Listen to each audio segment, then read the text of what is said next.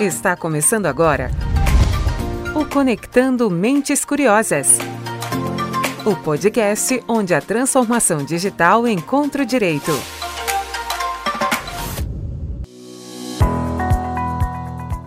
Começando mais um Conectando Mentes Curiosas, o seu podcast sobre tecnologia, inovação e direito. Aqui, Silvia Curado, sua host deste programa, que traz hoje uma conversa especial. Hoje a gente vai receber convidados importantes que entendem tudo sobre legal operations.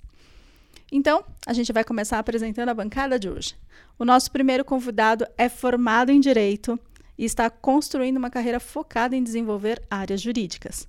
Se auto-intitula um ávido por inovação na área do direito e, com essa, com essa convicção, hoje ocupa o cargo de Legal Ops na Gimpass.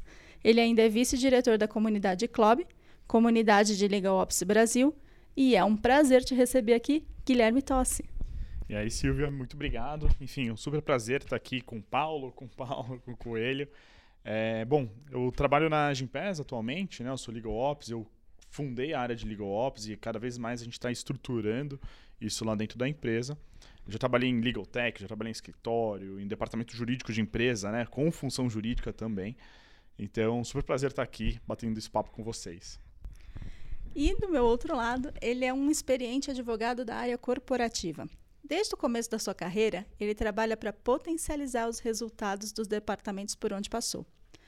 E toda essa sua experiência levou ao cargo de Legal Operations hoje do Mercado Livre.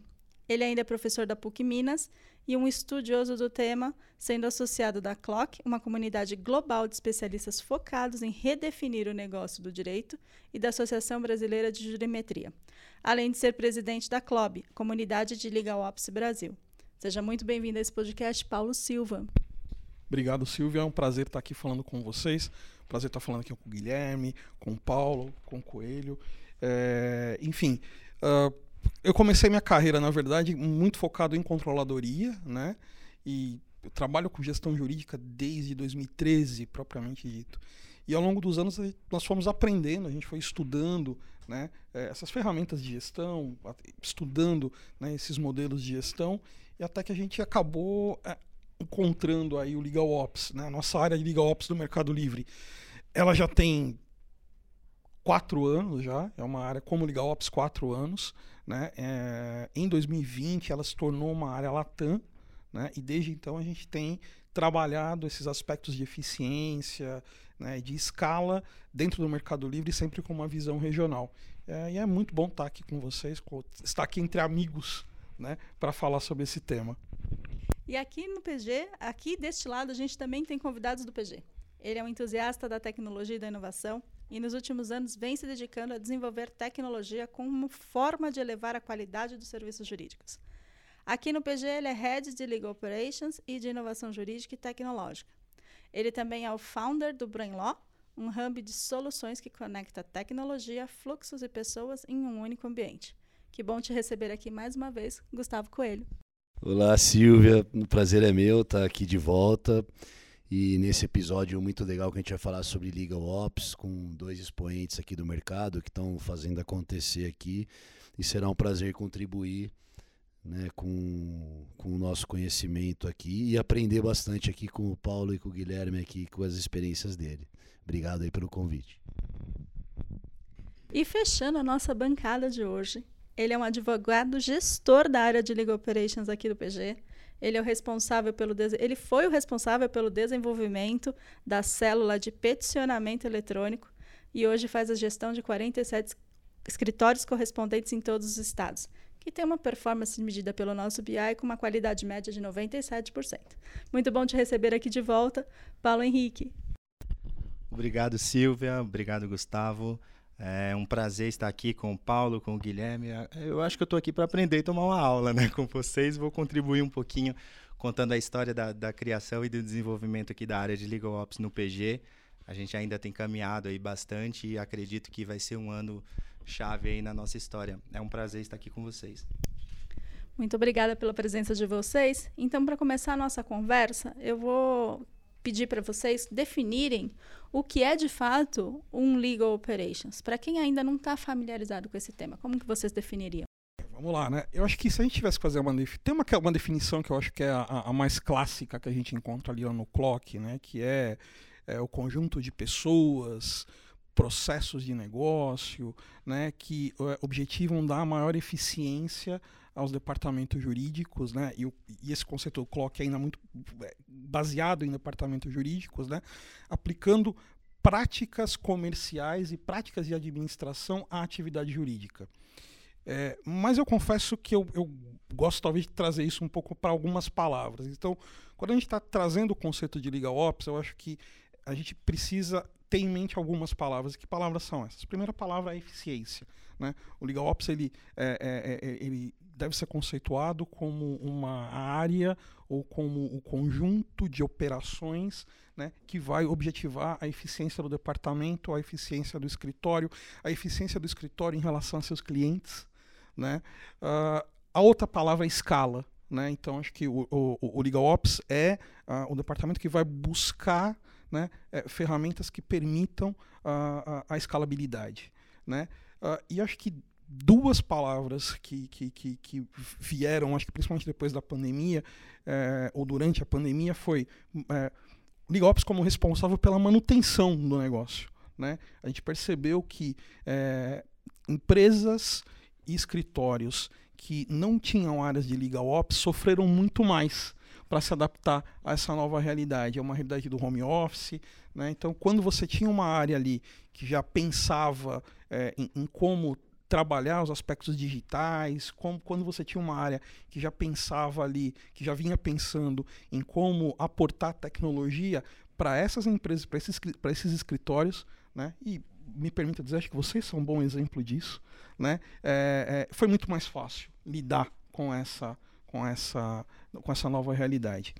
Né? É, e aí o quarto elemento que eu gosto de trazer para esse conceito, por assim dizer, é que se a gente pegar tudo isso, né, né, todo esse conceito do clock, ah, a gente está falando de eficiência, de escala de manutenção da operação, mas eu gosto sempre de dizer o seguinte: o Legal Ops existe para facilitar a vida das pessoas. É para isso que existe Legal Ops. Né? É, é, eu gosto sempre de destacar por que, que a gente tem que fazer legal ops, por que, que é preciso pensar legal ops, por que é preciso praticar legal ops. Porque, veja, é, o tempo é curto, né? a gente não cria tempo, a gente não inventa tempo. Né? Os recursos são escassos e as pessoas precisam fazer aquilo né, que as diferencia das máquinas. E o que as diferencia das máquinas é a criatividade. Né? Então, todas essas outras coisas que podem ser feitas através de automação, através de uma revisão de processos, buscando eficiência, isso torna a vida das pessoas é, é, melhor. Isso permite que as pessoas, de fato, se destaquem naquilo que nos diferencia das máquinas, que é a nossa capacidade de criar acrescentar é, é que Legal Ops é muito visto como direito e tecnologia, né? Tem muita gente que associa a palavra de operações jurídicas com tecnologia. Você sempre tem que envolver um braço tecnológico, pensa num desenvolvedor. E para mim, Legal Ops está muito mais ligado a processos jurídico-comerciais para facilitar, escalabilizar o negócio, do que propriamente você colocar tecnologia.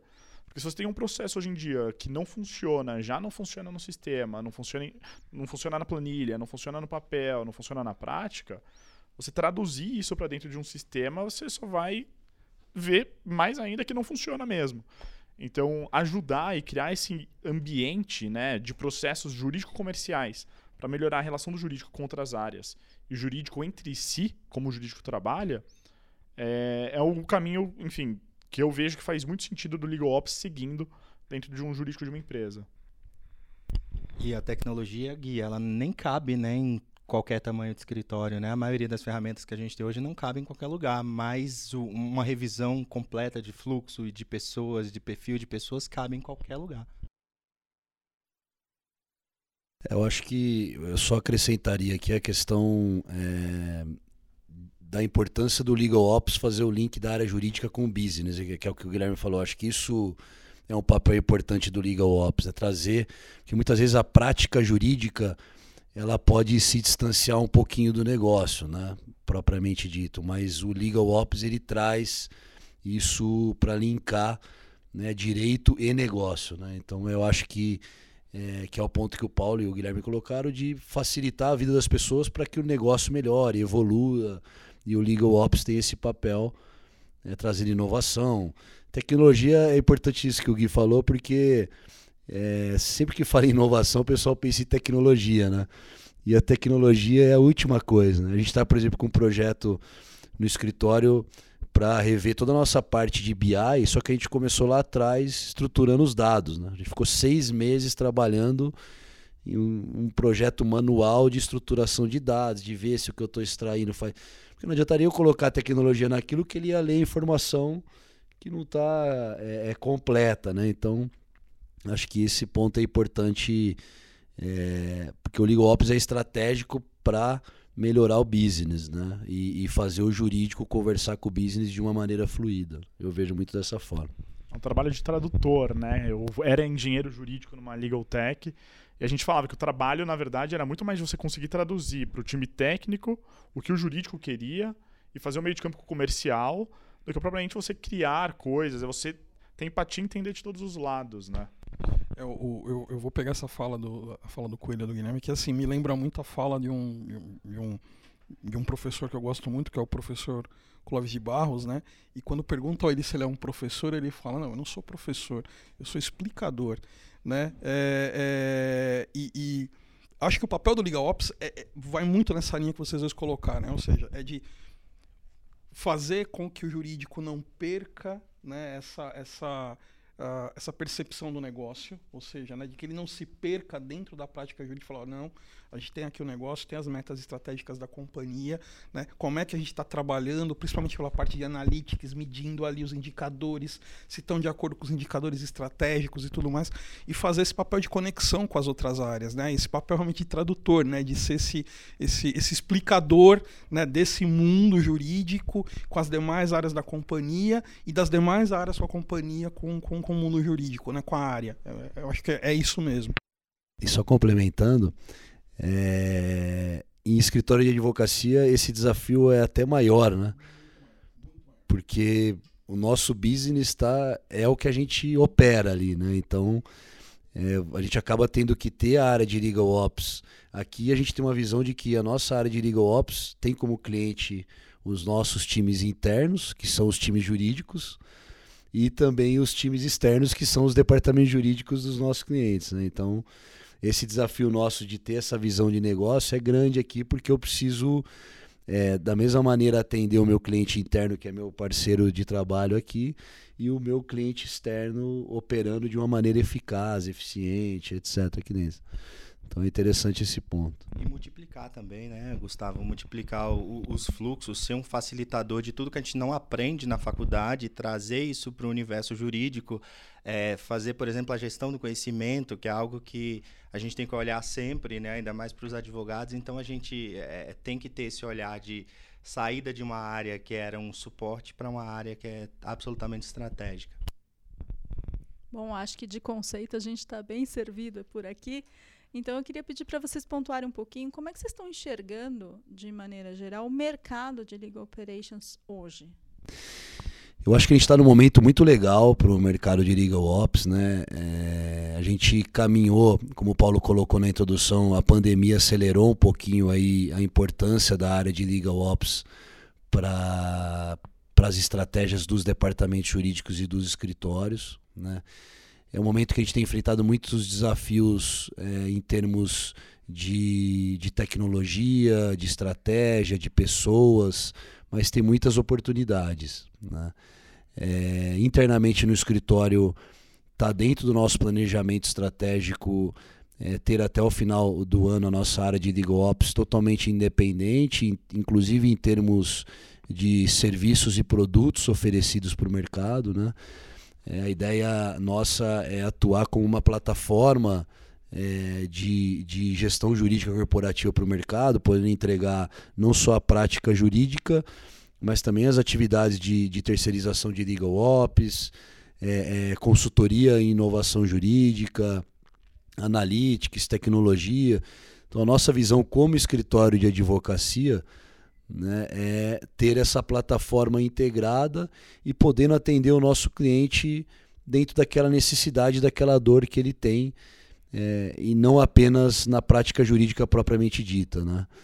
É, então, acho que é um momento de muitas oportunidades. Né? A gente vê as empresas também, os departamentos jurídicos se movimentando em relação a isso, principalmente os mais estruturados, né? É, tendo sua área de legal ops, buscando é, trazer o que é estratégico para essa área, não sei, como a gente estava comentando antes, né? não é simplesmente uma área de controladoria jurídica, não que isso não seja é, importante, mas é uma área de estratégia, uma área que vai ajudar na gestão da empresa, na gestão do negócio, e a gente, como prestador de serviço jurídico, tem que estar tá apto a atender essas necessidades que o mercado está surgindo. Então, na nossa visão como prestador de serviço, é isso que a gente vê aqui, né, com o time do Paulo, com o nosso time aqui, que a gente está se estruturando para isso. Bom, e, e, de Legal Ops falando também, o que eu vejo um pouco de mercado, né? Lá fora existe muito Legal Ops, fora do Brasil, já existe há algum tempo, existe, enfim, empresas que têm cargos mais altos de gestão dentro de Legal Ops. Mas algo que eu vejo muito no Brasil, principalmente, enfim, durante a pandemia mesmo, que eu vi que foi algo muito crescente, é cada vez mais tem vagas de Legal Ops e cada vez mais é mais difícil achar uma pessoa para integrar essas áreas de Legal Ops. E aí começa várias discussões. Eu já fiz muito benchmark para entender. Bom, eu vou contratar um legal ops. Essa pessoa já tem que ter trabalhado no legal ops. Essa pessoa tem que ser um engenheiro, tem que ser um gerente de projetos. Essa pessoa tem que ser um advogado. E, e isso tem sido muito difícil assim de entender e calibrar e saber dosar. É... Recentemente, enfim, eu fiz um, um processo seletivo dentro da, da Gimpass. A gente foi contratar um legal ops. Eu entrevistei gente putz, que estava saindo da faculdade e não sabia o que queria. Ou tinha gente que já sabia muito de legal ops e queria se aprofundar mais. Eu entrevistei advogado que cansou dessa carreira tradicional, formal, jurídica e estava migrando. É, conversei com gente que, enfim, já estava muito tempo de mercado, queria dar uma repaginada, sabia que isso era o futuro, mas não sabia nem o que era legal ops. Então, eu tenho visto vagas abrindo, eu tenho visto o mercado se movimentando bastante, esse tema cada vez mais, enfim, a gente está falando disso agora no escritório. Cada vez mais isso latente, mas é muito difícil você saber entender, né, o, qual profissional você quer que seja um legal ops, ou quem você vai contratar, ou como qual é a carreira que eu tenho que seguir para ser um legal ops. Então, eu sou formado em direito, eu não tenho OAB, eu trabalhei, enfim, em escritório, empresa, mas faz uns 3, 4 anos que eu estou nesse mercado de direito e tecnologia, de legal ops, enfim. E é muito difícil, né, essa decisão, essa tomada de carreira, o que, que você quer seguir, qual que é a linha que um legal ops deve fazer. Porque é difícil você saber, bom, se eu tivesse num escritório tradicional de advocacia, eu ia me graduar, eu ia fazer uma pós de processo civil, eu ia, enfim, trabalhar 15 anos e ia virar um sócio. No Legal Ops é muito diferente isso. E você vê isso muito refletido nas pessoas que buscam por Legal Ops, ou nas pessoas que querem entender por Legal Ops.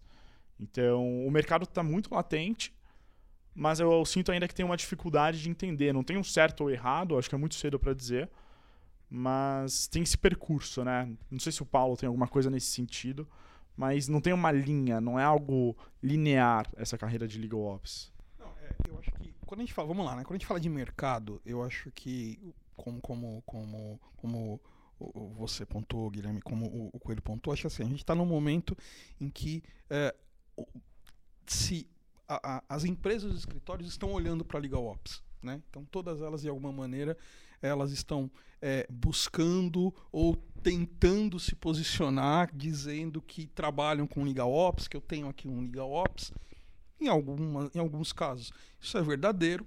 Em outros casos, talvez seja algo muito mais cosmético do que realmente liga ao ops, como a gente pontuou aqui em termos de conceito inicialmente. Mas eu acho que existe um movimento nesse sentido de realmente de ampliar essas posições para liga ops. É, o que eu percebo é que, porém, ainda não se, se busca muito uh, uh, uh, se busca o melhor né a busca é feita muito por analistas né então assim é difícil você ter uma posição de head de legal ops né? Você não e, e aí quando você vai entender um, um pouco como é que é, é, como é como é que a área de legal ops está ligada tá, a, quem essa área de legal ops está ligada aí você não eu sou ligado ao, ao contencioso e aí eu me questiono se é o melhor né? Porque a gente sempre fala né, da questão da necessidade do Legal Ops ser uma área que, que atue de maneira sistêmica. Né? Então, quando você atrela o Legal Ops a uma área de prática específica, há um risco de que esse legal ops não, não, não se, de fato, não potencializa a eficiência, né? Porque ele não vai conseguir entender como é que as ferramentas, como é que as pessoas, como é que a tecnologia se comunica dentro do universo. Então, quando a gente olha ali para a carreira, ou melhor, para esse mercado, eu percebo que a gente encontra esse tipo de, ainda isso, ou seja, uma busca muito, muito, é, é, é, muito pelo, pelo, por analistas, né? Mas não vejo ainda uma, uma busca forte por pessoas que pensem em estratégia de legal ops, né? Por pessoas que foquem em estratégia de legal ops, né? Uh, e acho que a, a, essa tua, tua provocação aí, o, o Salsa, é verdade, cara, porque assim, é muito difícil você. É, é, algumas pessoas me perguntam, né? Ah, eu vi, eu ouvi você falar sobre Legal Ops, eu li alguma coisa, li um artigo. O que, que eu tenho que estudar? Eu falei, cara, se você me disser o que, que você tem que estudar, me conta né? Porque eu também vou querer, vou estudar, porque e, e, e, e o que eu percebo hoje, né? Óbvio, isso eu tô a partir da minha experiência, né? É que a gente vai o profissional de legal ops ele vai sendo construído é, numa combinação de conteúdo, claro, né? Então assim, bem, se eu se, se eu sei que uma área de legal ops tem uma, uma, uma das, das suas competências é projetos, então eu vou querer entender de gestão de projetos. Se eu sei que uma competência de, um, de, de, Legal Ops é gestão de fornecedores, é gestão financeira, eu vou querer entender de gestão financeira e gestão de fornecedores. Né? Se eu sei que uma competência é fazer gestão de conhecimento, como o Paulo falou, poxa, eu vou querer entender um pouco quais são as ferramentas de gestão de conhecimento. Né? Mas não só isso, né? É, é, ó, você vai ter, que fazer, vai ter que procurar isso de maneira pulverizada, né? Você vai ter que procurar isso de maneira pulverizada, mas isso também se dá muito pela tua experiência né? E você assumir alguns desafios que às vezes não são tão, tão claros assim, né? É, eu, eu, eu, costumo dizer que, é, um, usando aqui uma, um ditado popular, né? filho de coruja não tem pai, né? É como o pessoal costuma dizer. E mais o ponto que eu falo, dentro dos departamentos e dentro do escritório, a gente tem muita coruja. A gente tem muita coruja. E um caminho para você começar a desenvolver a, a, o teu background em operações legais, talvez seja, seja o pai dessas corujas, adote essas corujas. Porque normalmente as corujas são as operações. Né? É, é, geralmente as corujas são as operações, são aquilo que o, que, o, que, o, advogado tem dificuldade de fazer, é a planilha, é a conciliação, é o relatório de provisão que o cliente pede e que, meu Deus, a gente não consegue. Então, esse tipo de coisa é que, de certa maneira, vai formando o background do profissional de, de operações. É, mas voltando, né, eu acho que eu divaguei um pouco, mas voltando à questão do mercado, eu acho que a gente vive um bom momento para o mercado, a gente vive um bom momento para o mercado, mas ainda é, está latente. Eu acho que a gente tem aqui algumas posições que precisam ser melhores pensadas. E sim, é um desafio porque não existe, né? Você procurar um advogado tributarista é, é, é mais fácil, né? Então você, você coloca ali advogado tributarista, tantos anos, né? Eu tenho, né? É, agora, realmente, você vai procurar um analista de legal ops, é, o que vai definir muito o perfil é a tua necessidade, ou seja, você precisa talvez de alguém da área de analytics, então você vai ter que talvez procurar um, um profissional que tenha esse background. Você precisa de um profissional para a área de processos, você vai, de um, vai ter que procurar alguém com esse background que necessariamente não vai ser um advogado. É, acho que por isso que eu acho que é um momento importante, né? Porque é um momento de oportunidades, né, Paulo? Então isso está sendo construído, né? Então, o, e a gente não pode, e é interessante que eu, eu fui, estive lá na Liga Week e eles estão tendo essas mesmas discussões lá, do momento do mercado, quais as, as skills que eu preciso para estar, tá, né? É, como desenvolver o mercado de legal ops, qual é o papel fundamental que tem ali dentro. Então é um momento interessante de oportunidades que eu é, acredito muito que a gente tem que. É igual aconteceu alguns anos atrás, quando começou a se falar de compliance, né? Então, a compliance, como aí gerou toda aquela demanda relacionada a compliance, colocaram áreas de compliance e isso se consolidou, né?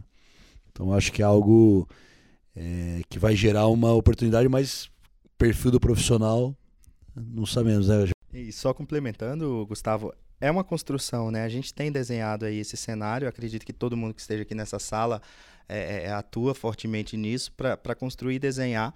É, no começo eu fui um pouco relutante assim de, de, de pensar e falar legal ops por porque eu pensava que eu tinha que, que, que, ter ali aderência, eu tinha que atuar nas 12 competências ali da clock, eu achava que eu, eu achava não, eu sabia que eu não, não tinha todas as 12 ali embaixo do braço, mas eu acho importante ter essa construção e mesmo que a, que a gente ainda não tenha todas as 12, a pessoa do meu lado ela tem ali a, a próxima e assim a gente agrega ainda que nem tudo dentro do Legal Ops é, é, é uma fase de construção.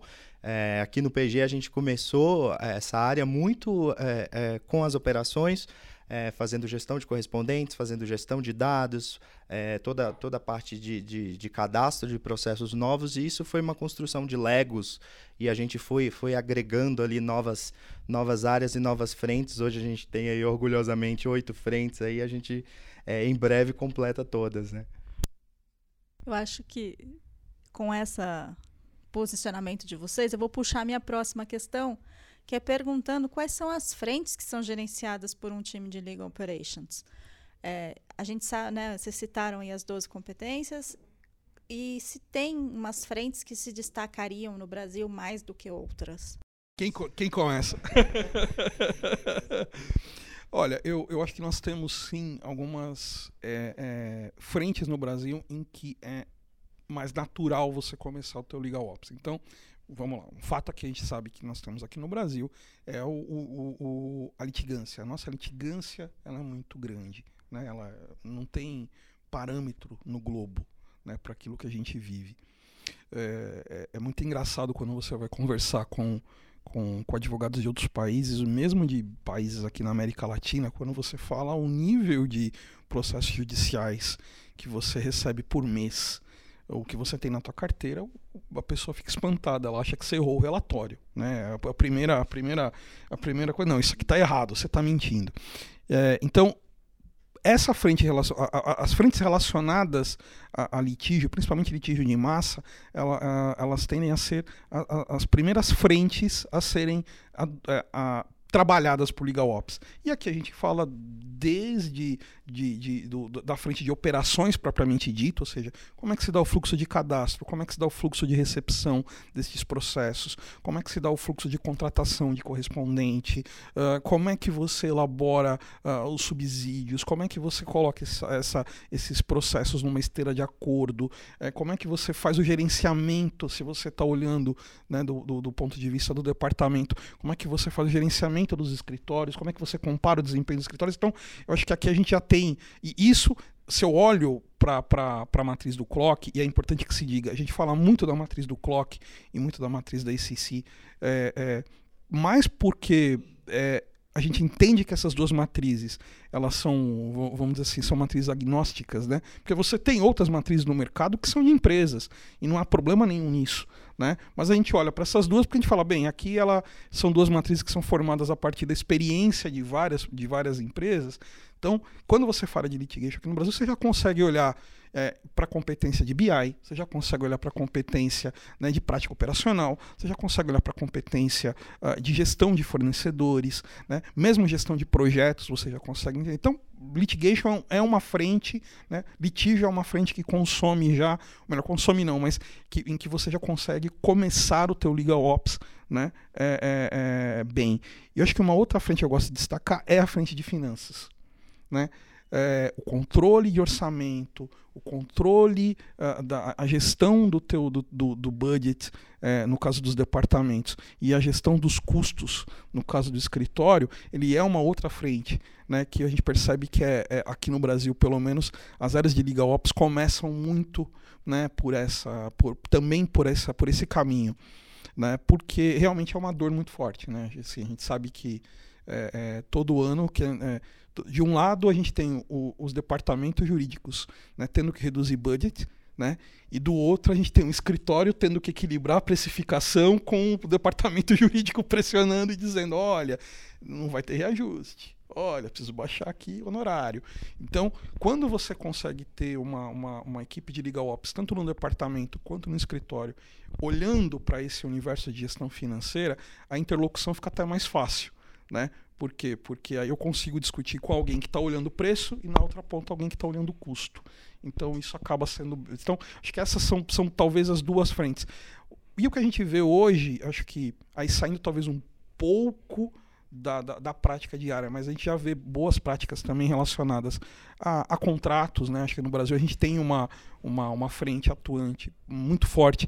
Eu, eu vou não só em contratos, mas em automação de documentos também. Então a parte de automação é, é, é muito forte também na, dentro de Legal Ops né, hoje no Brasil.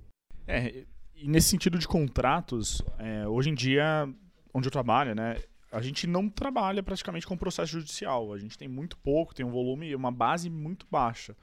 Se eu falar para o Paulo, acho que é o que vocês têm por dia, né? Basicamente toda a minha base de ativos. Então, a gente trabalha muito com contrato, o foco é contrato. É, toda a área né, de uma empresa é uma área de contratos, é uma área que negocia, é uma área que fecha, seja com fornecedor, seja um contrato comercial ou até do RH. Então, o nosso volume é de contratos e tudo que a gente faz, e a área começou com uma provocação de desafogar o jurídico, no sentido de operações mesmo. Né? Então, era o advogado, precisava de um advogado para redigir um contrato, fazer um contrato, mandar, ajudar o vendedor a negociar e fechar esse contrato. Então o advogado ele tinha todo esse trabalho operacional, né, dessa frente de operações práticas mesmo, que afogava tanto o comercial quanto o próprio jurídico. Então a provocação principal aqui, é, enfim, do desafio que eu tenho é de como fazer o fluxo de contratos do começo, né? Desde gerar um documento, negociar, enfim, eu assinar e depois fazer a gestão é, de uma forma automatizada e como pensar, repensar todo esse fluxo. Então, para mim, essa é a parte mais forte, né? De operações de contratos. É, na verdade, o que queriam antes, de verdade mesmo, era a inteligência, que o Coelho comentou, todo mundo queria ter BI pô, preciso ter dado, preciso comprovar que o jurídico precisa de mais um advogado. Eu preciso ter dado para comprovar que eu preciso contratar mais gente, eu preciso abrir um departamento jurídico na Itália, em qualquer país. E a gente não tinha dados. E falaram, bom, a partir do momento que eu tenho um legal ops, eu vou ter dados. E na verdade não faz sentido, né? É que nem muita gente quer ter inteligência artificial sem ter uma base consolidada de operações. Pô, eu vendo inteligência artificial. Pô, mas com base em quais dados? Com base no que que você está fazendo isso? Eu quero um BI. Para mostrar o quê? Não sei. É, e, e, essa foi a provocação inicial, né? Eu preciso de dados. E a gente partiu do contrário. Falar, olha, não ter dados é onde eu vou me justificar, onde eu vou me basear para construir todas as minhas operações. Que daqui a um ano, dois anos, eu te trago. Falo, olha, eu tenho os dados, funciona assim, funciona assado, eu consigo ter uma previsão. É, então, essa de inteligência comercial, né, enfim, inteligência jurídico-comercial é muito forte também. A gente está chegando nisso é, depois de praticamente dois anos de trabalho, de muita automação, de repensar fluxos. Agora a gente está conseguindo ter. Pô, daí eu tenho dashboard, eu tenho planilhas legais, eu tenho pô, um negócio no Tableau. É, e não há dois anos atrás, quando a gente não tinha nem enfim, um processo de trabalho definido. Né? E, e, Guilherme, você falou uma coisa, cara, que eu acho que se conecta com aquele primeiro questionamento quando, quando a Silvia nos perguntou sobre o conceito, e foi algo que todos nós aqui falamos, né? O Coelho, o Paulo e você. É, e talvez agora na tua fala tenha ficado mais. Um, é, tenha trazido um elemento interessante quando a gente fala sobre é, é, a diferença do porquê o Legal Ops ser estratégico. É fazer as perguntas é fazer as perguntas, é não simplesmente acatar esse pedido e falar, eu preciso de um BI. Mas para que você quer um BI? Ah, eu tenho que colocar inteligência artificial. Para que você quer inteligência artificial? É, não, é porque, cara, eu escutei, eu participei do último workshop e eu vi que os caras estão fazendo coisa. Tá bom, mas né?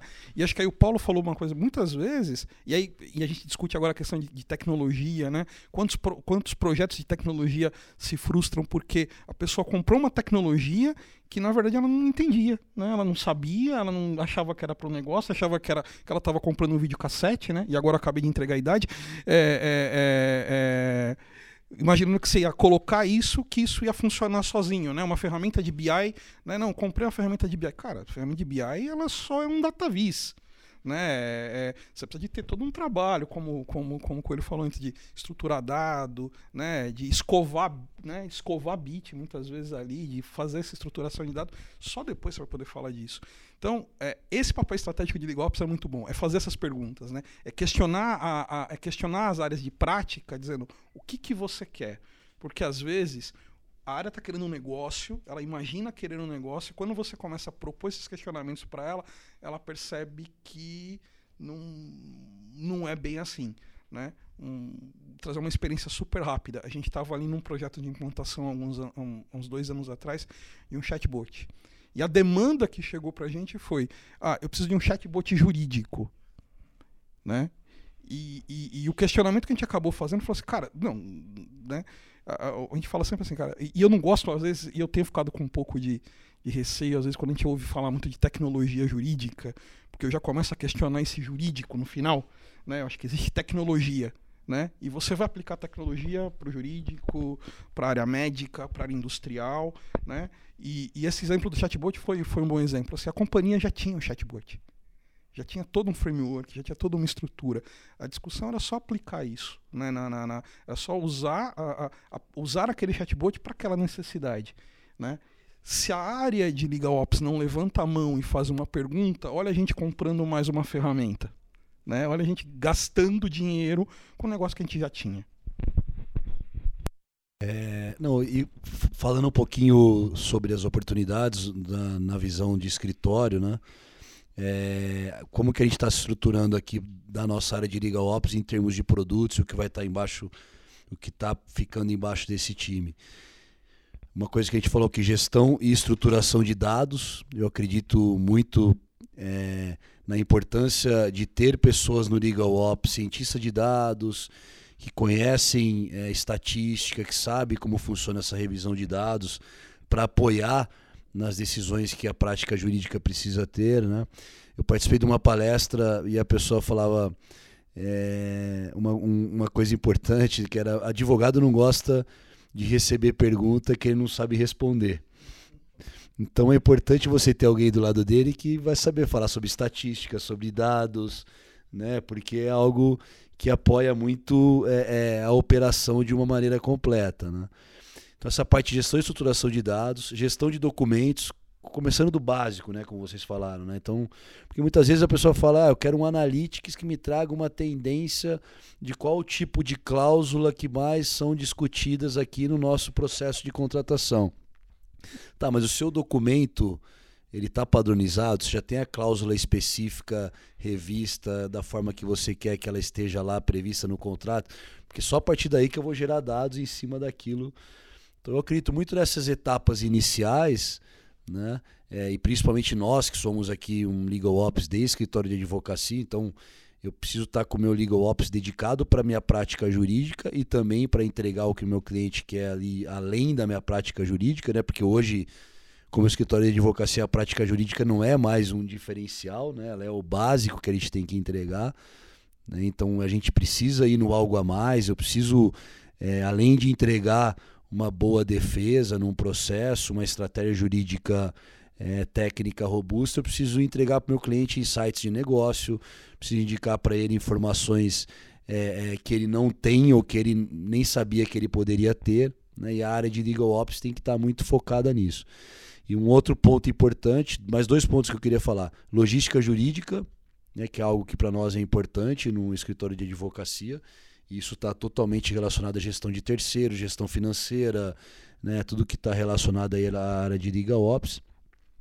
E uma oportunidade muito grande para esse ano que a gente vê como escritório é a gestão de ciclo de vida de contratos. Estão apoiando os clientes é, desde o processo de elaboração, de, de é, mapeamento de minutas padrões, frameworks de minutas padrões, validações das minutas, até o acompanhamento com tecnologia e ferramentas de gestão de ciclo de vida.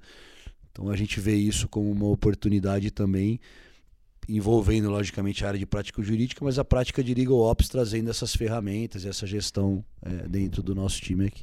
É, só complementando o que o Gustavo falou, é, até questões mais básicas é, que ficaram muito evidentes aqui nesse período aí pandêmico, né? No início da pandemia, coube ao Legal Ops responder, por exemplo, como as empresas receberiam os processos físicos. E coube a mim, como gestor de Legal Ops, por exemplo, ultrapassar aquela faixa de não ultrapasse do cliente para retirar o malote físico dele e implantar um processo em duas horas, porque a gente já tinha o fluxo desenhado. Então isso é muito bacana também. É, e tudo deve, é, deve ser pensado com, com o objetivo fim, né? Porque é muito comum você falar, olha, eu quero é, automatizar os meus documentos, os meus contratos. Aí você não tem um template. E por que, que você quer automatizar? Eu quero fazer mais rápido ou eu quero coletar mais dados? Né? Para mim, o benefício de algumas automações que você vai colocando nesse processo é você ficar mais inteligente e não mais rápido. O mais rápido deveria ser uma consequência do mais inteligente, só que usam invertem a ordem, né? Usam, falam, olha, eu quero ser mais rápido e se der eu vou ser mais inteligente, eu vou mudar as minhas operações. Então sempre ter muito claro qual é o objetivo, né? O que, que você vai fazer e o como você vai fazer. Bom, eu sei que vocês comentaram já por alto, mas eu queria tocar no ponto, trazer de volta a questão da carreira. Como é que vocês enxergam a função de legal ops dentro do departamento jurídico?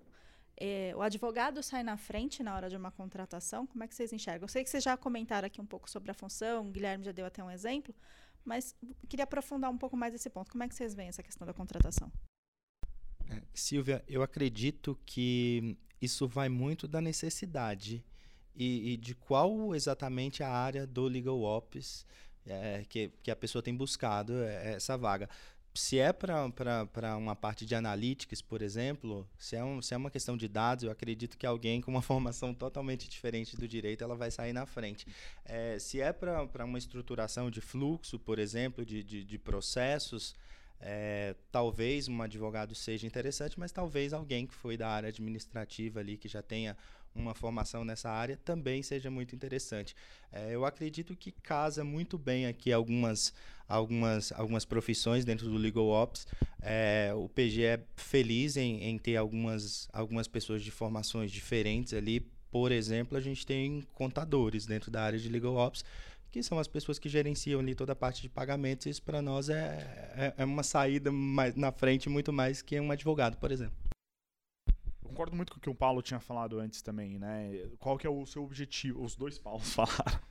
de qual que é o objetivo do que você precisa de um legal ops. É que, que eu acho que é muito mais difícil você contratar, e é por isso que não tem tanto também, é, na mesma linha de raciocínio do Paulo, é, de contratar um gestor de legal ops para iniciar uma área de legal ops, porque essa pessoa tem que saber um pouco de tudo.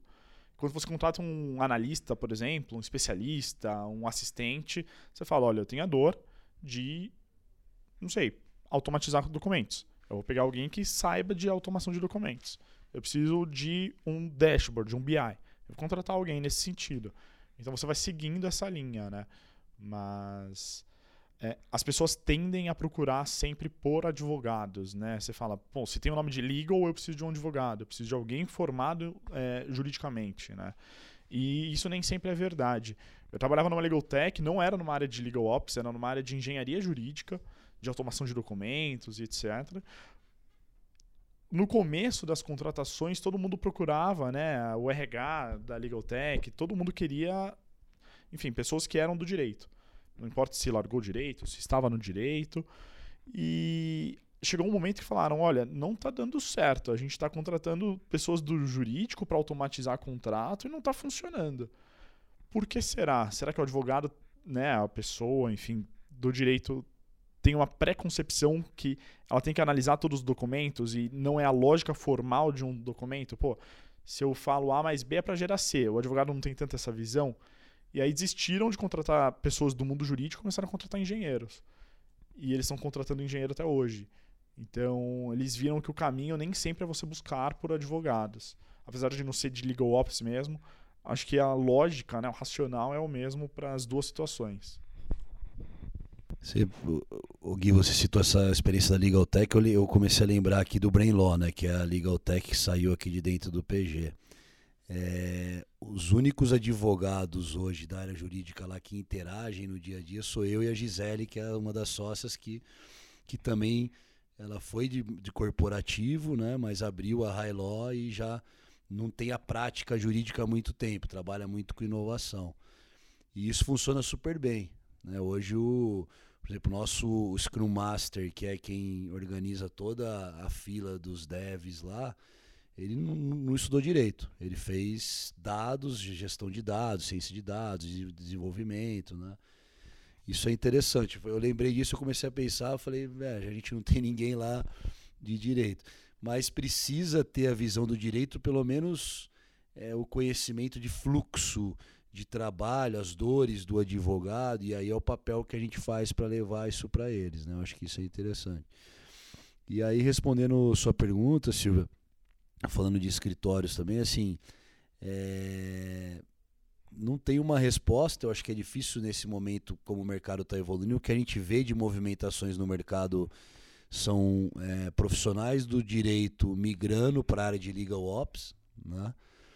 É, mas já adquirindo skills diferentes. Então, é, cursos de gestão, analytics, dados, gestão de projetos. Eu acho que o que vai diferenciar daqui para frente quem vai estar tá em Legal Ops ou não são os skills que as pessoas vão adquirir nas necessidades das áreas, né? Independentemente de ser advogado ou não. A carreira do advogado já vem mudando, né? Há muito tempo, né? Já não adianta você ser um baita técnico. Antigamente eu me formei em 2002, né? Também entregando a idade aqui, né, Paulo? É, em 2002, cara, você não, não falava em tecnologia para o direito, né? Você tinha que ser um bom técnico jurídico. Né? A área, a, a prática jurídica era 100% técnica, né? É, não tive e aí não sei se na faculdade tem isso já, mas matéria de gestão, de marketing, de é, creio que não, mas isso já está mais, as pessoas já buscam mais esse conhecimento, né? E aí quando eu saí que eu fui me ligar nisso e comecei a fazer, fiz gestão, é, gestão estratégica, fiz um MBA em, em, gestão de tecnologia da informação para abrir a mente né, e trazer essa visão diferenciada, porque a simples prática jurídica ela não traz um diferencial. Desculpa, simples prática jurídica não, porque isso é estudo para caramba que o pessoal tem, né? Mas é, hoje não é um diferencial para o mercado, né? São as skills que a gente vai trazer para evoluir. Eu acho que essa, esse vai ser o, o que vai dar o drive aí de quem vai vir ou não para esse mercado. É, eu, acho que respondendo a pergunta, Silvia, o que eu percebo é que hoje os profissionais que trabalham com legal ops e que são advogados, assim como eu, né? Eu sempre falo ninguém é perfeito, eu sou advogado. É, é, geralmente tem algum tipo de skill diferente. É difícil você encontrar um profissional de legal ops que a formação dele seja exclusiva né, na formação jurídica. Então, vou dar um exemplo aqui do nosso time, né, do nosso time lá do Mercado Livre. É, eu, além de, eu, além de advogado, sou administrador. A gente tem é, um supervisor que é advogado, da, que está tocando na frente financeira, que é advogado e contador trabalha com ele um analista, que é advogado e administrador. Eu tenho uma advogada que está fechando formação em gestão de projetos. E eu tenho duas pessoas que não são advogadas. Eu tenho uma pessoa que é, uh, é, ele é cientista de dados e tem uma pessoa que é analista de processo. Então, talvez fala assim, ah, o advogado sai na frente. Eu, eu, acho que não. Eu acho que, a, a, a, acho que as empresas e escritórios que estão se propondo a fazer o legal ops né, entendendo de fato que é o legal ops, é importante que se diga isso, né, é, eu não acho que um advogado vá, vá sair na frente. Por outro lado, e aí eu volto naquele, naquele meu comentário sobre a posição de head, acho que o Coelho falou isso muito bem, é, você precisa ter um, um, um, um, profissional, né? Então você vai ter que buscar um profissional que também que combine direito com essas outras skills. Por quê? Porque senão fica muito difícil a interlocução né? Fica muito difícil, né? Então, um, um, tentar tangibilizar isso, né? Vamos imaginar que a estratégia da companhia naquele ano seja é, ter uma rentabilidade maior, ter um resultado financeiro melhor. Eu, como, como head de Legal Ops, eu vou olhar para dentro do jurídico e entender como é que eu transformo, como é que eu contribuo com isso dentro da prática, dentro da realidade jurídica. E aí eu posso olhar e falar, bem, eu posso fazer um trabalho forte aqui para redução de provisão. Ora, para eu fazer um trabalho forte de redução de provisão, eu preciso entender é, quais são as fases do processo, o que, que é um, né, em que eu, vou, eu, eu preciso entender né, e olhar para quais processos eventualmente já estão em fase de execução, quais não estão, quais estão em fase de conhecimento, qual que eu posso talvez aqui. Então perceba que esse conhecimento Exato, né?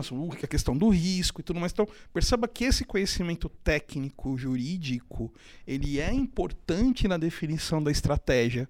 Né? Então, talvez este profissional que vá ser o responsável pela definição da estratégia, é, ele vai ter que sim, da maneira como eu enxergo, ter um, uma base de técnica jurídica sólida.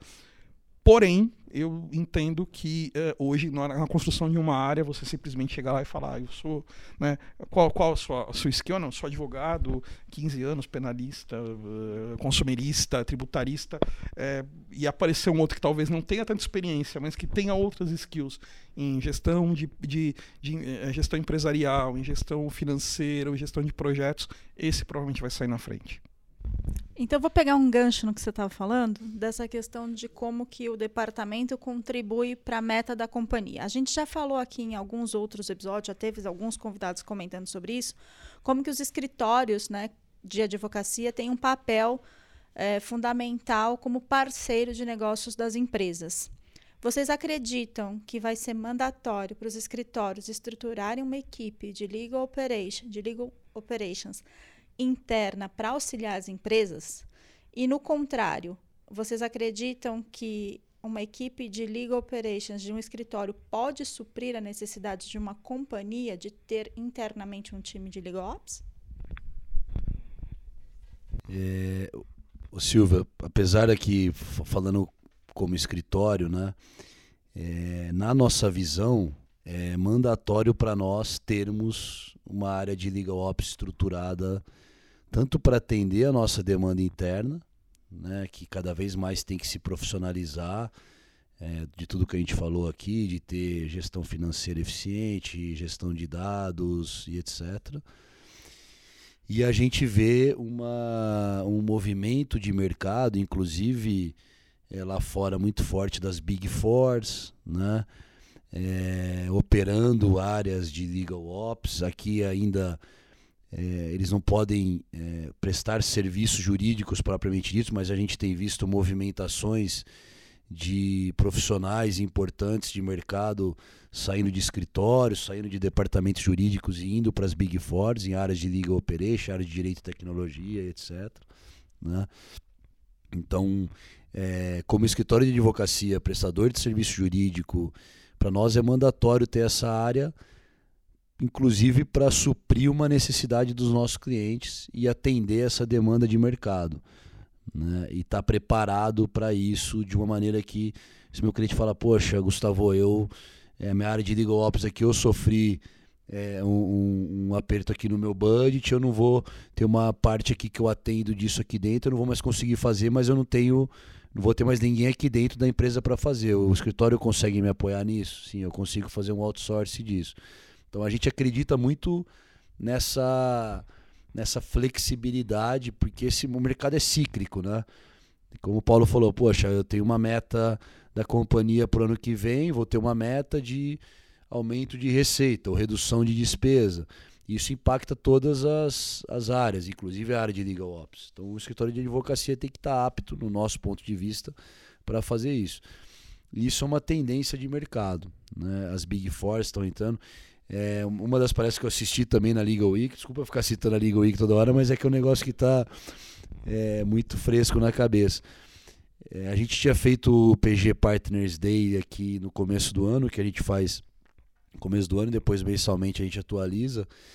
E um dos slides que a gente colocou é, pessoal, quem são nossos concorrentes? Né, Para todos os advogados do escritório. Ah, os escritórios, as legal techs, é, departamentos jurídicos e algumas áreas concorrem no sentido de fazer o insourcing e o outsourcing de demandas conforme a estratégia. As Big Fours, né, então PwC, Ernst Young, KPMG, etc. E lá eles apresentaram um slide a mais, né, outras grandes consultorias que estão entrando no mercado jurídico, Accenture, é, Oracle, é, Grant Thornton, Então, várias empresas. É, é, a Mackenzie, né, que é uma empresa grande de consultoria, então todas elas já entrando no mercado é, jurídico e com e com um elemento, no nosso ponto de vista, de competitividade é, importante, porque eles já têm relacionamento com outras áreas da empresa. Áreas financeiras, CFO, área de tax, área. Né? Então, para chegar no jurídico e oferecer uma estrutura de serviço completa também é, é, é, é grande. Então, por isso que, para nós, escritório de advocacia, é mandatório a gente ter isso. Né? E como uma área de negócio, como uma área que opere negócio, que atenda o cliente, que consiga falar de igual para igual com o cliente, entenda a necessidade, faça as perguntas certas, né? E, e, e evolui essa prestação de serviço de maneira completa. É, e só complementando e talvez até exemplificando um pouco do que o Gustavo falou, é, na visão prática, Silvia, é interessante perceber o quanto que o nosso Legal Ops é, é, recebe novas demandas e agrega no negócio do cliente. É, com certeza que o Paulo, que vem de, de, de uma grande empresa de varejo, é, eles têm lá uma, é, é, é, uma tecnologia muito forte agregada, mas boa parte dos meus clientes eles, eles solicitam novas demandas que vêm diretamente para o Legal Ops, é, muitas vezes dentro do, do, do, do fluxo é, que seria até uma parte ali do, do, do core deles, por exemplo.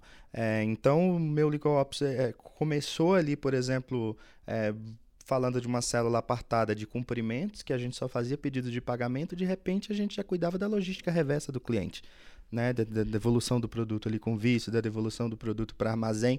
E a gente já chegou a ser consultado até é, é, é sobre a possibilidade de manter um armazém para esses produtos.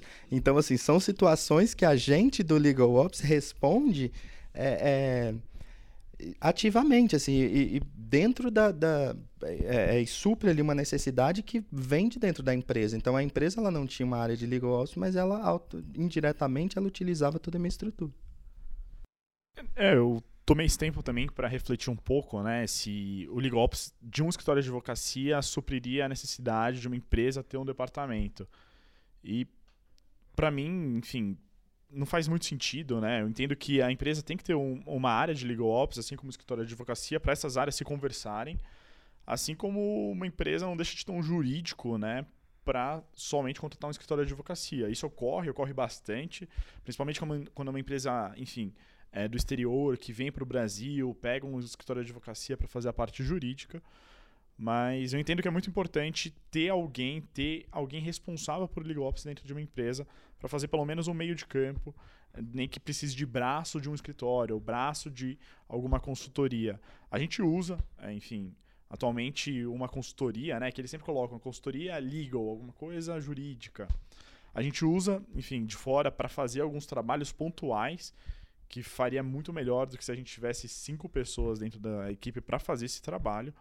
É, mas eu acho que é muito mais complementar do que eliminatória, né? Pô, eu preciso ter do escritório, daí eu não tenho aqui. Ou eu tenho aqui e não preciso do escritório, da consultoria. Acho que elas conversam muito. Eu, eu, eu vejo que né, essa questão que, que você trouxe, Silvio, acho que ela, ela abre, vamos dizer assim, a, a frente para uma discussão em relação a um, ao que a gente chama lá de ASP, né, os, seus, né, os famosos Alternative Legal Service Provider. Uh, e o quanto os escritórios aqui no Brasil, talvez, em algum momento, tenham que entender e, e, ter algumas. Né, a gente já vê isso no mercado, na verdade, né? Algumas spin-offs aí de escritórios que, ainda que não, não tenham trazido para si essa alcunha, na prática fazem isso, né? É, eu acho que. Como é que eu vejo isso? Eu acho que. Eu, eu vou muito na linha do que, o, do que o Salcedo falou, no seguinte: de que eu acredito que é, você. A depender da empresa, você pode ter áreas de legal ops maiores ou menores. É, mas é importante né, que você tenha ali, é, principalmente porque essa área é a área que está definindo a estratégia. E vejo sim essas empresas recorrendo a, a, aos escritórios, ou recorrendo aos spin-offs desses escritórios, como já acontece hoje, justamente para fazer o atendimento né, da execução dessa estratégia. Ou seja, olha, a minha estratégia X para a minha estratégia para contratos é essa aqui. Puxa, para eu executar essa estratégia, eu preciso ter uh, esse tipo de, de, de, de, processo, eu preciso ter um, um eventualmente algum, algum é, é, braço, né? Vamos falar dessa maneira, né? Ou preciso de repente fazer uso de uma tecnologia que é muito cara que eu, que eu tenho aqui dentro, mas eu sei que aquele, que aquele escritório ou que aquela spin-off tem, né? Então vou fazer uso dela, porque lá, como ela faz para mais gente, ela tem escala e o meu custo é menor, né? Então eu vejo que, eu vejo que isso vai acontecer. É, acho, inclusive, que daqui a alguns anos, da mesma maneira, quando, quando a gente faz uma RFP de escritório hoje, a gente. Antigamente a gente fazia duas perguntas, né? Basicamente é quanto é que você vai me cobrar? Né? E, e, quando é que você me entrega? A gente fazia. Com o passar do tempo, a gente vai evoluindo, né? Então hoje a gente já tem RF, RFP que discute até questões de diversidade. Né? Você fala, não, deixa eu, deixa eu entender aqui como é que é a composição, tua composição societária, porque o meu, a minha, a minha empresa, ela tem um compromisso com diversidade e não tem sentido que eu tenha um, um, um fornecedor que não tenha este compromisso, né? É, ou mesmo fazer o um entendimento ali de algumas. É, a gente teve uma situação um tempo atrás nesse sentido, né? É, foi, foi uma grande coincidência, inclusive. Eu recebi uma proposta em um escritório e, e nós temos ali toda uma, um, uma prática voltada para desjudicialização, para métodos alternativos de resolução de conflito. Eu recebi a proposta do escritório, coincidentemente, três dias depois, eu peguei um texto de um dos sócios desse escritório atacando fortemente a, a, a, a, né, os métodos alternativos de, de resolução de conflito. E você fala, cara, não é mais uma questão de preço, não é mais uma. Não, é uma questão de total não ter alinhamento com aquilo que. não está alinhado com, a, com aquilo que a gente quer. Qual a conexão que eu faço em relação à Legal Ops? Eu acho que como a gente está evoluindo, né? Hoje se avalia, por exemplo, quando a gente faz uma RFP, você vai querer conhecer o parque tecnológico, né? Quais são os recursos tecnológicos do escritório e tudo mais. Daqui a algum tempo isso vai ser requisito. Você tem área de Legal Ops? Como é que é a tua área de Legal Ops? Como é que ela está estruturada? O que, que ela atende? Né? E, então acho que isso vai se tornar mais um, um, item ali na RFP que vai determinar pela escolha do escritório A ou do escritório B, né? Ou se o escritório tem um spin-off que faça isso ou não. E, e eu queria só resgatar um ponto é, relacionado à questão de, de, de é, essa questão dessa prática jurídica, né, da, prática do, da, da prática dos escritórios, que eu acho que o Coelho falou muito bem eu particularmente julgo fazer legal ops em escritório muito mais desafiador do que fazer legal ops em departamento jurídico. Né? E, e, e não estou falando isso por, por estar na presença de escritório, já fui de escritório, mas por que, que eu digo isso? Porque em escritório você precisa se posicionar muito bem, porque de fato existem dois ops. Você tem um ops in e um ops out.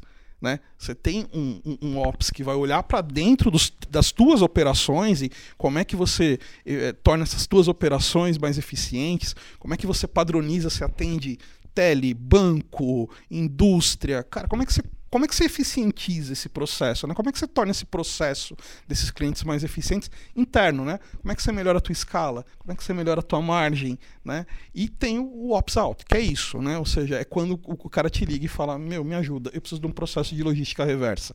Então, nesse sentido, eu acho o Legal Ops para escritório muito mais desafiador. Queria, não podia deixar de, de fazer esse comentário.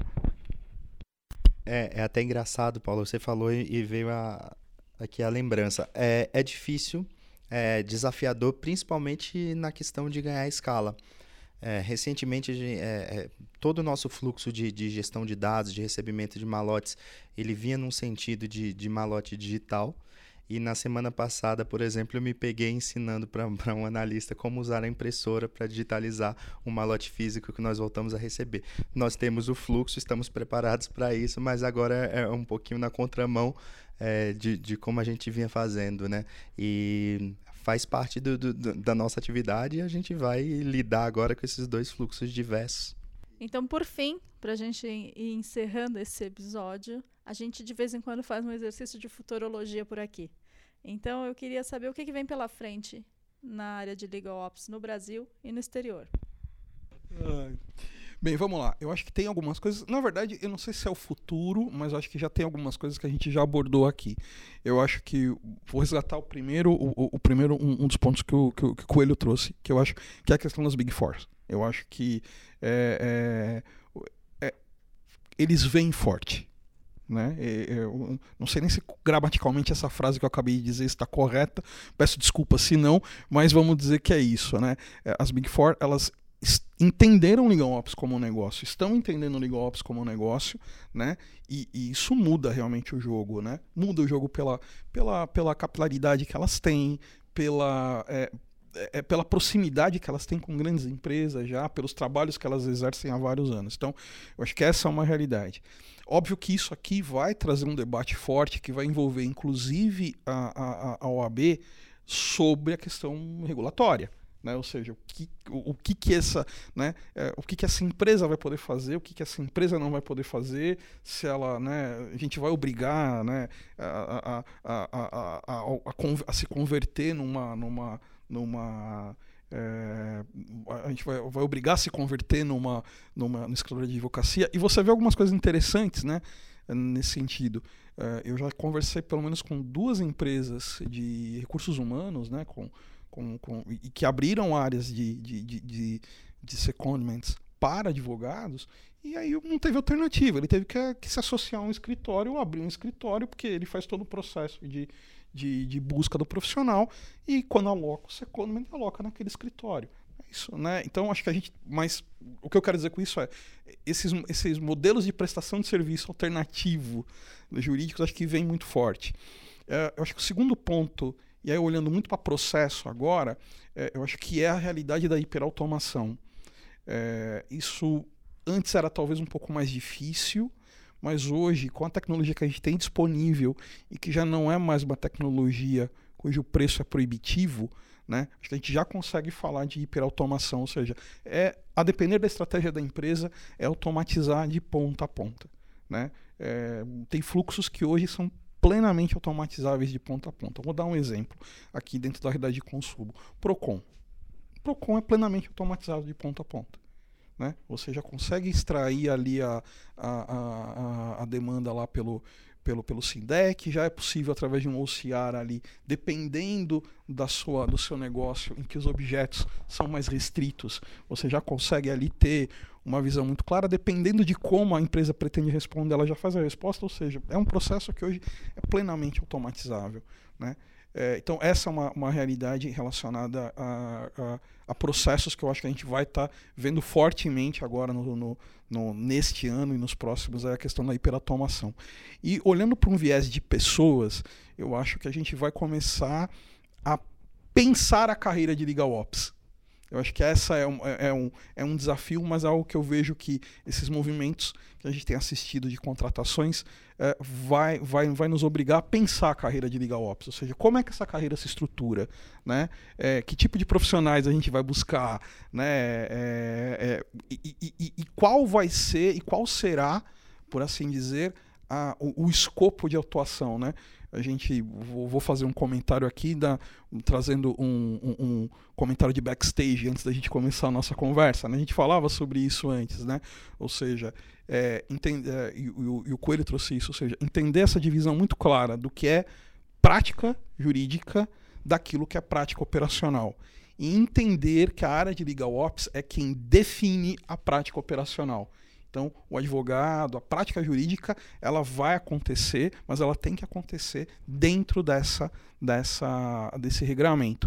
E, então, nesse sentido, acho que a gente vai começar a discutir, sim, né, agora, além dos aspectos de, de, de uh, diversidade, de construção de equipe multidisciplinares, mas discutir muito forte agora a carreira de Legal Ops. Como é que essa carreira vai ser construída? Se ela é uma carreira jurídica, se ela é uma carreira híbrida, né, se ela é uma carreira que tem mais a ver, talvez, com gestão do que propriamente com, com direito, mas é uma discussão que a gente vai assistir, eu acho que agora, pelos próximos dois anos. É, quando. Aproveitando esse gancho de formação de legal ops, por exemplo, eu fiz a faculdade de Direito. Quando eu fiz a faculdade de Direito, tinha a matéria de empreendedorismo, que te ensinava a abrir duas coisas: um escritório de advocacia ou uma barraquinha de hot dog. Eram essas duas opções para um advogado. Agora eu fiquei sabendo que estão ensinando a, o que é Legal Tech, como abrir uma Legal Tech, qual, qual, é o cenário, qual é o mercado de, de, enfim, de Law Tech, Legal Tech no Brasil. Ou seja, mudou de uma barraquinha de hot dog, um escritório de advocacia, para começar a pensar em legal tech, em soluções jurídicas, não pensando no problema, pensando em soluções. Enfim, é, é muito interessante isso. Eu concordo totalmente com o Paulo. Eu tenho visto isso muito forte fora. É, e aqui no Brasil, entendo que é questão de tempo e da OAB, mas é essa questão de Big Four. É, parceiro jurídico externo, enfim, já tem muito escritório fazendo isso. É, Big Four tem muito, muito para agregar também nesse mercado. Eu tenho visto muito forte, vai vir mais forte ainda para aqui. Assim como o Paulo falou que vem forte, eu concordo completamente. É, só acrescentando o que eu vejo para o futuro aqui no Brasil, principalmente, a evolução muito da questão da gestão de contratos, né, do ciclo de vida de contratos. Eu acho que aqui a gente tem algumas ferramentas é, por conta da nossa característica aqui de litigation, é, a gente focou muito, a gente é muito bom em gestão de, de, é, de litigation, né, de, de processos judiciais, administrativos. O Brasil é campeão nisso. E a gente acredita muito nessa tendência forte aí agora das empresas estruturarem realmente a, a gestão do seu ciclo de vida de contrato. Né? E isso é algo que, é, por experiência, visitando departamentos jurídicos, olhando, é um, tem um mato alto aí de, de estruturação, né? Tem muita, tem muita coisa ainda manual, gestão manual, então muita oportunidade. Eu acho que a área de legal ops vai crescer bastante nessa frente é, de gestão, absorvendo todo o conhecimento que tem gestão de contencioso, de volume, etc., mas trazendo isso para o contrato e se preparando aí para as Big Fours, né? E é, um, é uma, algo que a gente tem que absorver isso e trabalhar com, com essa gestão, fazer parcerias, entender esse movimento, enfim. É isso que eu apontaria aqui de, de tendências. É, eu vejo muito a questão de legal ops entrando na parte de consultoria é, e, os, e os legal ops de escritório, que, que, os que são mais estruturados, é, entrando com essa visão ali nas empresas que, que têm iniciado com esse departamento, principalmente para revisão de, de, fluxo de trabalho. É, é, uma atividade que a gente já fez, inclusive dentro de banco, revisar todo o processo ali de recebimento de fluxo de, de, de malotes de Sindec, por exemplo, de Procon. E é uma demanda forte que eu acredito que tem vindo por aí. E também a questão de, de, de apontamento, treinamento de, de, novas tecnologias. Como a gente falou exaustivamente lá no, no, no início, é, as pessoas têm buscado muito novas ferramentas. A B2L lá está com a página que não cabe mais lá de, de, de tanto, de tanta empresa. E, e, e a gente, como como área que já testou muitas dessas ferramentas, a gente tem aí um conhecimento de causa para conseguir ali revisar o fluxo e minimamente apontar uma, uma tecnologia ali mais adequada para o perfil do cliente. Bom, então acho que com essa resposta eu caminho para o fim do episódio. Então eu queria agradecer muito a vinda do Guilherme aqui com a gente hoje. É, foi muito bom contar com a tua participação e poder conhecer um pouquinho mais da operação do Gimpass. Pô, eu que agradeço, foi um super prazer aqui, enfim, a gente bateu papo foi super rápido, né? Eu nem sei quanto tempo durou, mas passou. Aprendi muita coisa, foi sensacional. Obrigado, Coelho, Paulo e Paulo também, pelo, enfim, por esse tempo aqui, foi muito bom. Paulo, também queria te agradecer muito por ter vindo até aqui gravar com a gente. Foi muito bom também te ouvir hoje e queria que você deixasse seus agradecimentos. Silvia, obrigado. Eu que agradeço, na verdade. Eu, eu, eu agradeço muito ao convite. Né, é, acho que a oportunidade de falar novamente, né, acho que é, é, muito bom quando a gente tem a oportunidade de falar entre amigos. Né, acho que isso é uma.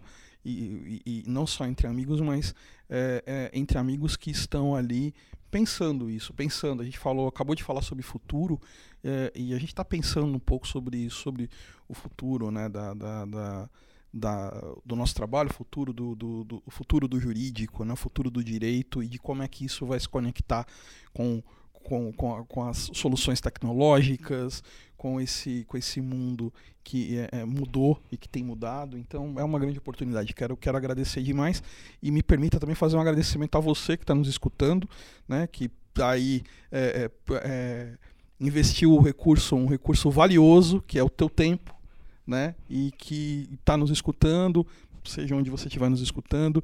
E, então espero que essa conversa tenha feito sentido para você que nos ouve. Espero sinceramente que essa nosso, nosso bate-papo tenha feito sentido para tua carreira, para aquilo que você está almejando e que tenha pelo menos aí, talvez, deixado aí um, um, ou dois pontos de inquietude em você. E, gente, muito obrigado. Foi, foi um prazer falar com todos. Gustavo, é sempre muito bom ter você aqui e dividir os conhecimentos, para ter te ouvir e dividir os conhecimentos. Obrigado, Silvio, eu que agradeço. Prazer receber aqui o Guilherme e o Paulo, aqui duas pessoas que estão, dois profissionais que estão mudando aqui o mercado.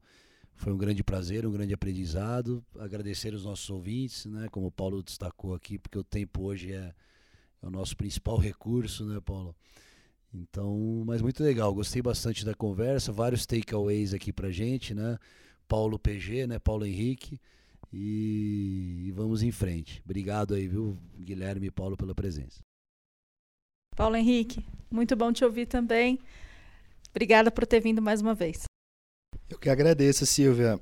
Para mim é um, uma grande honra estar aqui na presença de duas grandes referências para mim, o Gui e o Paulo, meu xará, é, e compartilhar um pouquinho aí com vocês do nosso do nosso fluxo, do nosso papel aí na, na, na criação e na divulgação desse nome, né, do Legal Ops. É, eu quero agradecer também a você que está escutando a gente. Espero que isso realmente, como o Paulo disse, faça sentido para você para sua carreira e me colocar à disposição. Quem quiser me buscar aí nas redes sociais, no LinkedIn, tá lá Paulo Henrique Fernandes, pode ficar à vontade e vai ser um prazer bater um papo com você também. E assim eu vou encerrando mais um episódio. Lembrando que você pode ser avisado cada vez que a gente sobe um conteúdo novo lá no Spotify, acionando o sininho. Se você também quiser saber tudo que o PG anda fazendo, é só seguir o PG lá nas redes sociais. A gente está no Instagram, no LinkedIn e no Facebook. Eu fico por aqui e te encontro no próximo episódio do Conectando Mentes Curiosas. Até lá!